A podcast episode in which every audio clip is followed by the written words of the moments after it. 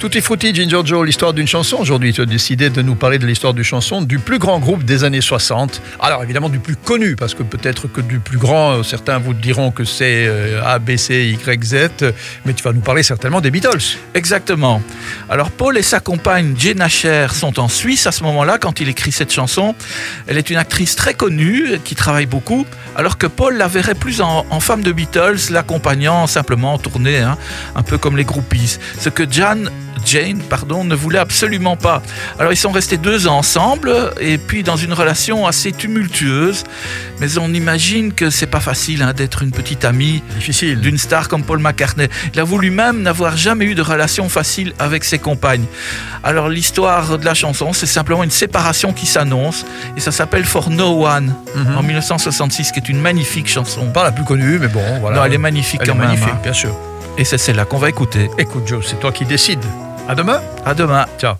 Your day breaks, your mind aches. You find that all her words of kindness linger on when she no longer needs you. She wakes up, she makes up, she takes her time and doesn't feel she has to hurry. She no longer needs you, and in her eyes you see nothing. No sign of love behind the tears cried for no one.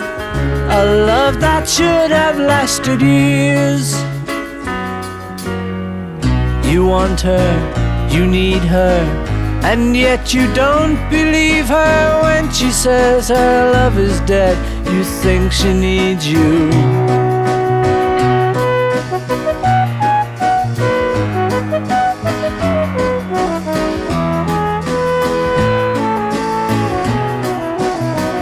And in her eyes you see nothing. No sign of love behind the tears cried for no one. A love that should have lasted years. You stay home, she goes out. She says that long ago she knew someone, but now he's gone, she doesn't need him. Your day breaks, your mind aches.